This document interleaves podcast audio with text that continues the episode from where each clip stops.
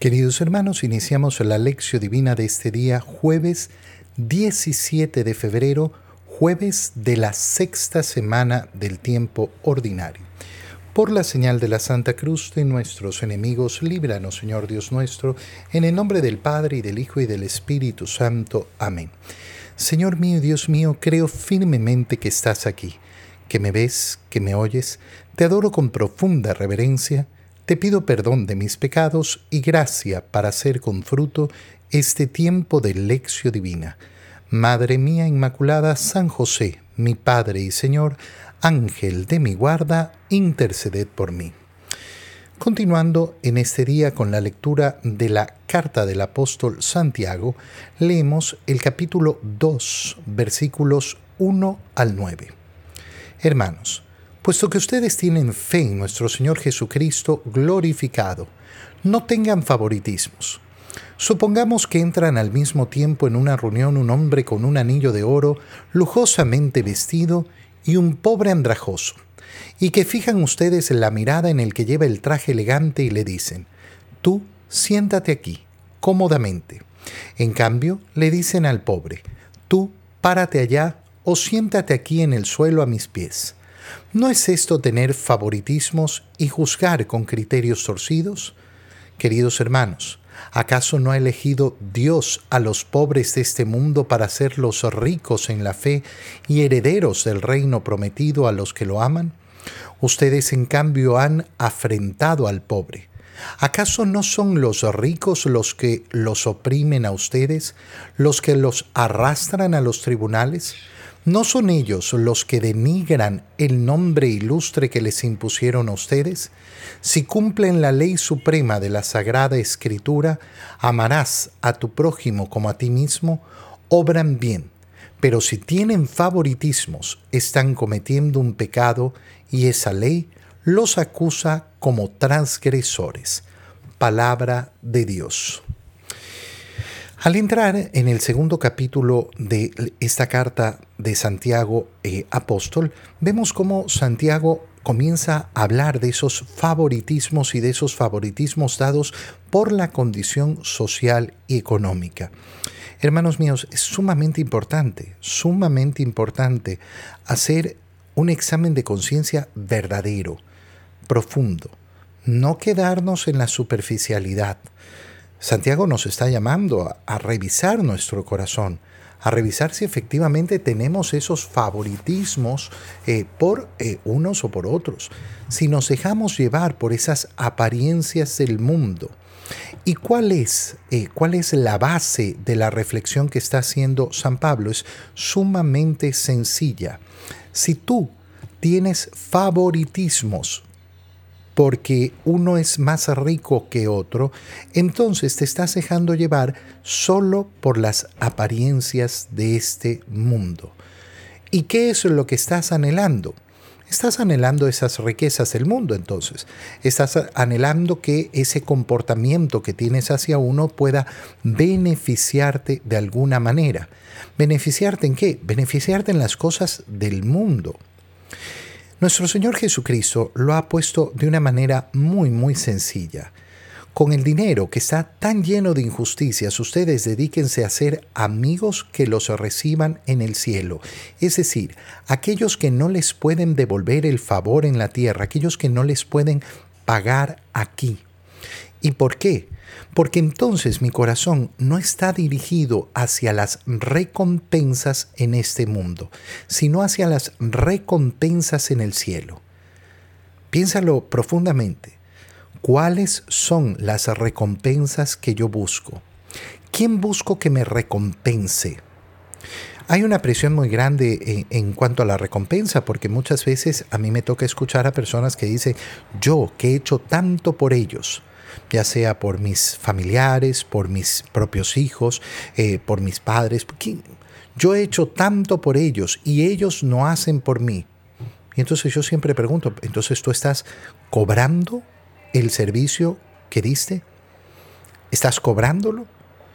Porque si estás cobrando el servicio que diste, en ese momento dejó de tener valor delante de Dios. Yo hago las cosas que hago porque quiero la recompensa de Dios. puesto que ustedes tienen fe en nuestro Señor Jesucristo glorificado. Esta es la base. Tú crees en Jesús. Sí, yo creo en Jesús. ¿Tú crees que Jesús resucitó de entre los muertos? Sí. ¿Crees que ascendió a los cielos y ha sido glorificado y está sentado a la derecha del Padre? Sí. Pues hacia allá dirige tu mirada. Y si esto es así, entonces no tengas favoritismos. No tengas favoritismos. Ama a todos por igual sin dejarte llevar por las apariencias externas, sin dejarte llevar por, eh, eh, por las apariencias que no van a significar absolutamente nada al final del día. No van a significar nada. Supongamos que entran al mismo tiempo en una reunión, es decir, eh, se está refiriendo a la reunión, sobre todo a la reunión litúrgica. Y entonces eh, hay eh, uno que tiene un anillo de oro lujosamente vestido y un pobre andrajoso. Y no es que lo bota al pobre, pero al ricamente, ricamente vestido le dice, no, tú siéntate aquí. Al pobre andrajoso le dice, no, tú ponte acá en el piso, siéntate a mis pies. Bueno, eso es un favoritismo. Eso es un favoritismo. Y nosotros tenemos que tener mucho, mucho cuidado. Oye, eh, a mí me, ha pasado, me ha pasado escuchar a personas, por ejemplo, en la iglesia, eh, llegar y decir, no, no, este, este, puesto es mío, tienen que desocuparlo. ¿Cómo es suyo este puesto? Sí, porque esta banca la doné yo, la pagué yo. Entonces no fue donación. No, no fue donación. Usted no ha donado absolutamente nada. Usted lo que se ha puesto es su banca particular en la iglesia. Y eso es terrorífico. Si la donó, entonces la donó. Yo por eso, eh, cuando me dicen, padre, eh, ponerle las plaquitas, no, no, sabes que no, no ponga plaquitas, no ponga nombres, no ponga absolutamente nada.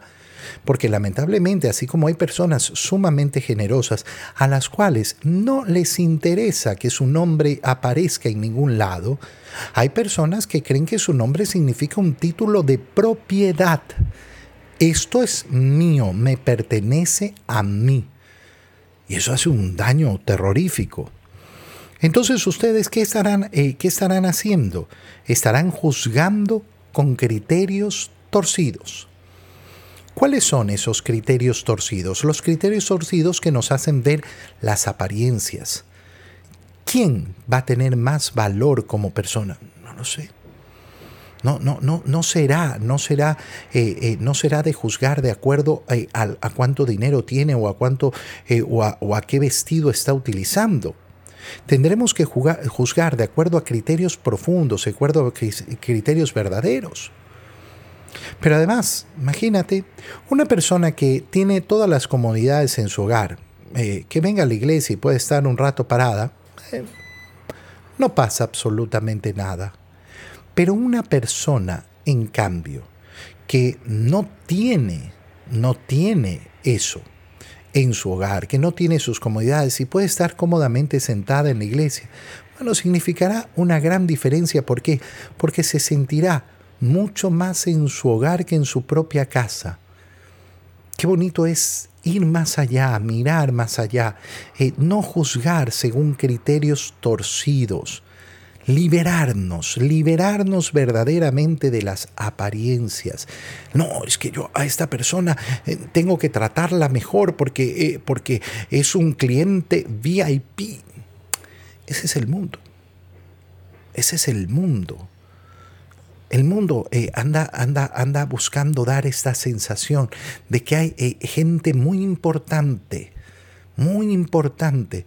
Y lo peor es que muchas personas lamentablemente se convencen de que esto es así y de que ellos son importantes. ¿Acaso no ha elegido Dios a los pobres de este mundo para hacerlos ricos en la fe y herederos del reino que prometió a los que lo aman?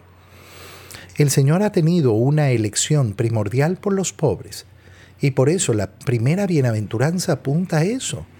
Bienaventurados los pobres. Los que en este mundo no tienen, los que en este mundo sufren, los que en, en este mundo les han despojado de los bienes que no les pertenecían a los otros, le pertenecían al mundo. Dios ha dado las riquezas de este mundo para todos los seres humanos, para todos los seres humanos. Cuando nosotros nos dejamos llevar por ideologías, siempre, siempre cerramos cerramos totalmente la mente. La mente la dejamos, como leíamos el otro día en el Evangelio, embotados, embotados, sin poder, eh, sin poder pensar. Y entonces hay personas que se dejan llevar por ideología socialista, ideología de izquierda y otros la ideología de la derecha. Y cuando se tratan ciertos temas, entonces, es, comunista. Mira, no, no, ni, ni comunista, ni derechista, ni... Hay que tener amor por la verdad, amor por la justicia. ¿Quién ha creado el mundo? Lo creaste tú. Cuando te mueras, ¿te vas a llevar algo? No. No, hay que reflexionar mucho para darse cuenta que la riqueza está sumamente mal distribuida en este mundo y que el corazón de cada uno tiene que, tiene que tender hacia esa generosidad, que tenemos que salir del embotamiento, que tenemos que salir de la mentira. Yo puede que no cambie el mundo, que cambie el corazón de todos, yo tengo que cambiar el mío, yo tengo que revisar el mío. No se trata de venir y organizar una revolución para entonces cambiar las estructuras sociales. Eso no es lo que ha hecho Jesucristo. No se trata de hablar en contra de la propiedad privada. No, no. Se trata de mover los corazones hacia la generosidad, hacia la fraternidad, a reconocer algo tan sencillo. Dios escogió a los pobres. ¿Por qué? Porque hay un acto profundo de injusticia. Los bienes de este mundo no nos pertenecen. Los bienes de este mundo son siempre prestados para nuestra administración y son bienes que han sido puestos por Dios para que los compartamos entre todos los hombres. Los modos en que realizamos esa, eh, eh, eh, generosidad, ese compartir, ah, pueden ser distintos y ahí entra la, idea política y, y los modos de gobernar y tendremos que buscar soluciones sin esos herramientas ideológicos. Pero lo que no es ideología es la idea central. A mí en este mundo no me pertenece nada y aquel que cree que es propietario del mundo se equivoca, se equivoca profunda y totalmente. Además, dice Santiago, ¿No son los ricos los que los oprimen, los que los arrastran a los tribunales? ¿No son los que los denigran, eh, eh, denigran su nombre? Eh, ¿Acaso son los pobres los que hacen los mayores daños en este mundo? No, no. Entonces, ¿por qué ese favoritismo? ¿Por qué ese favoritismo a aquellos que hacen más daño en este mundo? ¿Por qué darle favoritismo a aquel que efectivamente posiblemente no tiene, no tiene esa generosidad, ese deseo de ser generoso, ese deseo de compartir los bienes de este mundo? Entonces estamos analizando las cosas con un criterio torcido, un, criterio que no sirve, que no sirve verdaderamente, que no va a dar nada.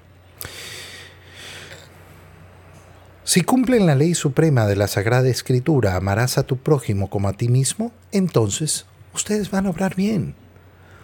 ¿Cuál es la norma? La norma es muy sencillo. Ama a tu prójimo como a ti mismo. ¿Y quién es tu prójimo? Todos son tu prójimo. Pero en cambio, si yo tengo favoritismos por uno, no, este, este es más prójimo mío. Ah, bueno, entonces en ese momento no estoy cumpliendo la ley máxima del Señor. Si tienen favoritismos, están cometiendo un pecado. Y esa ley los acusa como transgresores. Es decir, no estoy amando al prójimo como a mí mismo. Amar al prójimo como a mí mismo significa tratar al otro como yo quiero que los otros me traten a mí. Esa es la base. Esa es la base que tenemos que buscar. en la lectura del Evangelio, continuando con la lectura del Evangelio de San Marcos, leemos el capítulo 8, versículos 27 al 33. En aquel tiempo Jesús y sus discípulos se dirigieron a los poblados de Cesarea de Filipo. Por el camino les hizo esta pregunta. ¿Quién dice la gente que soy yo? Ellos le contestaron. Algunos dicen que eres Juan el Bautista, otros que Elías y otros que alguno de los profetas. Entonces él les preguntó, ¿y ustedes? ¿Quién dicen que soy yo? Pedro le respondió, Tú eres el Mesías. Y él les ordenó que no se lo dijeran a nadie. Luego se puso a explicarles que era necesario que el Hijo del Hombre padeciera mucho, que fuera rechazado por los ancianos, los sumos sacerdotes y los escribas, que fuera entregado a la muerte y resucitara al tercer día. Todo esto lo dijo con entera claridad. Entonces Pedro se lo llevó aparte y trataba de disuadirlo. Jesús se volvió y mirando a sus discípulos reprendió a Pedro con estas palabras, Apártate de mí, Satanás, porque tú no juzgas según Dios, sino según los hombres. Palabra del Señor. Es un evangelio precioso el que acabamos de leer y es un evangelio que se une tan, tan, tan bien a lo que veníamos leyendo en la carta del apóstol eh, Santiago. Se trata de la confesión de Pedro en, eh, eh, en, en los poblados de Cesarea de Filipo. Esa confesión de Pedro que va a llevar al Señor a decir, y tú, y tú eres Pedro. Puntos importantes. está solo el Señor con sus discípulos y por el camino les hace esta pregunta.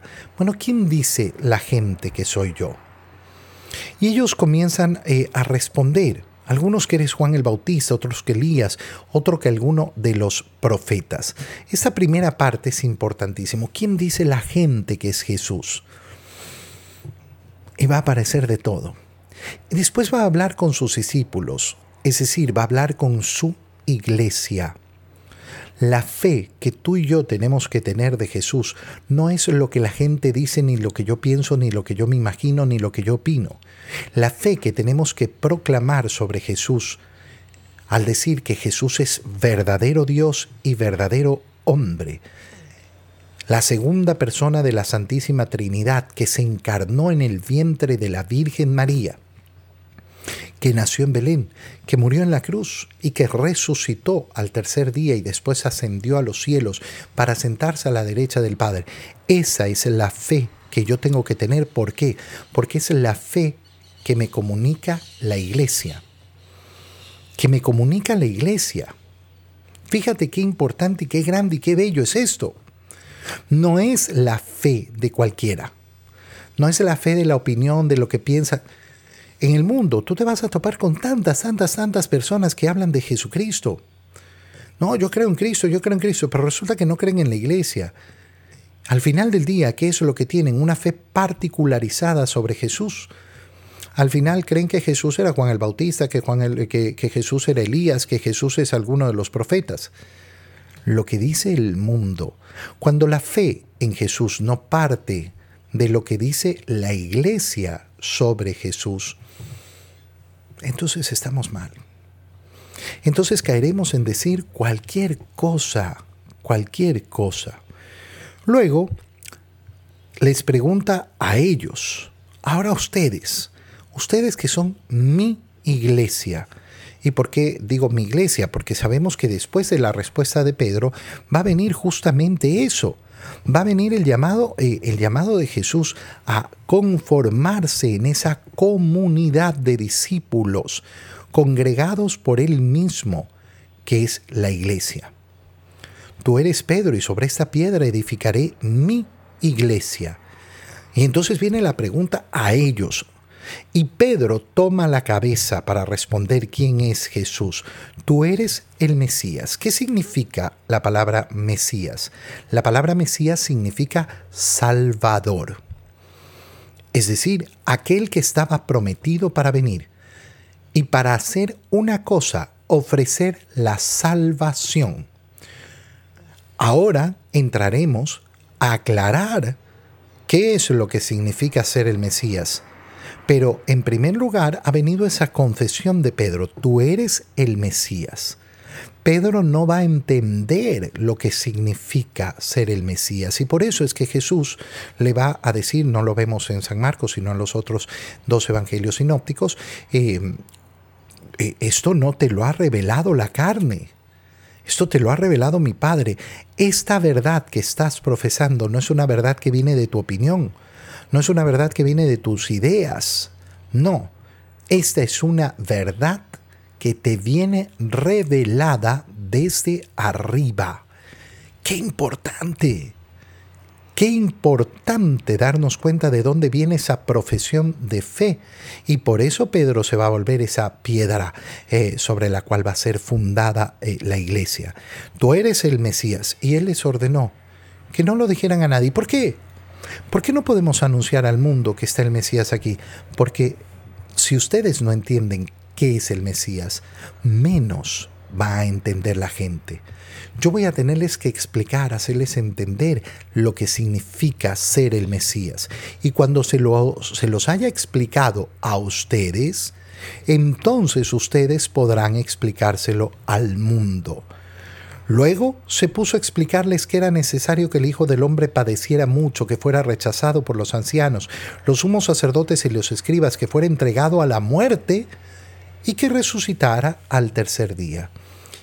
¿Qué es lo que les está diciendo? Miren, Pedro ha contestado bien y ha contestado bien porque no ha sacado su opinión, su opinión de, ay, a mí me parece que tú eres no sé qué, que tú eres no sé cuánto. No.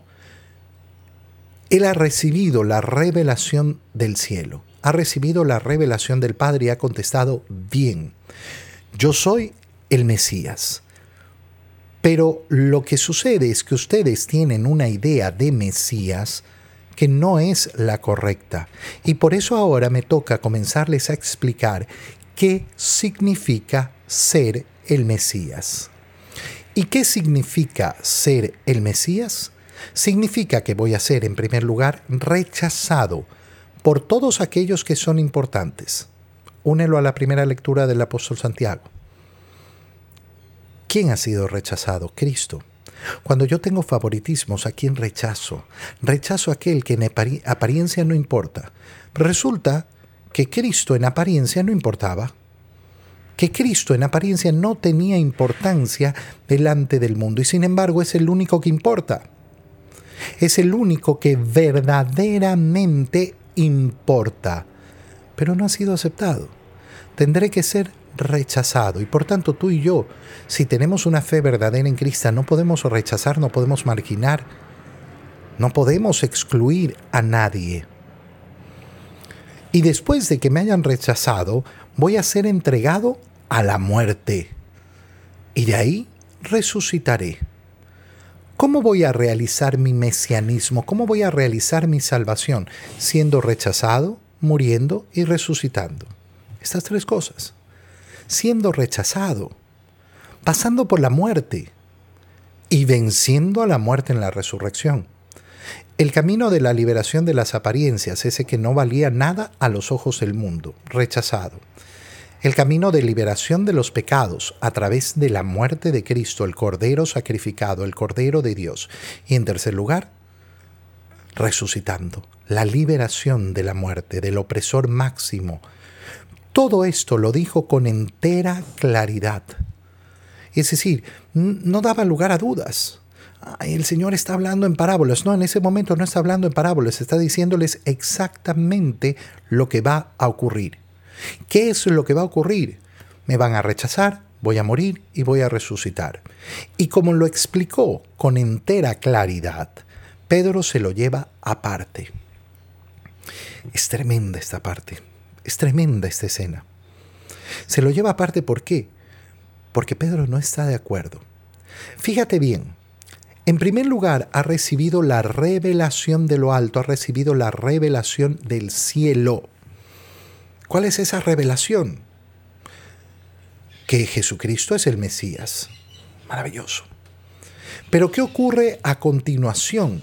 Bueno, a continuación ocurre que Pedro ya no, ya no recibe la revelación del cielo, sino que ahora comienza a pensar de acuerdo a sus criterios humanos y solamente humanos.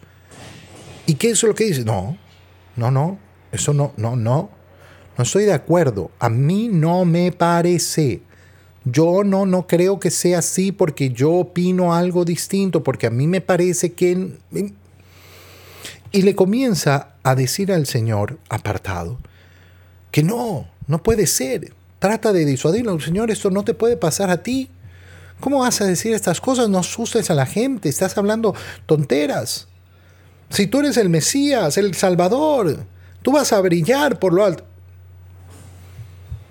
¿Y cómo le responde Jesús? Jesús se volvió y mirando a sus discípulos reprendió a Pedro con estas palabras. Apártate de mí, Satanás, porque tú no juzgas según Dios, sino según los hombres. Mira, yo hablo tanto, tanto, tanto de este tema porque es tan importante. No porque sea maniático, que me gusta hablar solo de un mismo tema, sino porque veo a tantas personas oprimidas, oprimidas, esclavizadas por su propia opinión, porque el mundo los ha convencido que lo que más importa es mi parecer, mi opinión, según yo, según yo y no logran escuchar a Dios. No logran escuchar a Dios.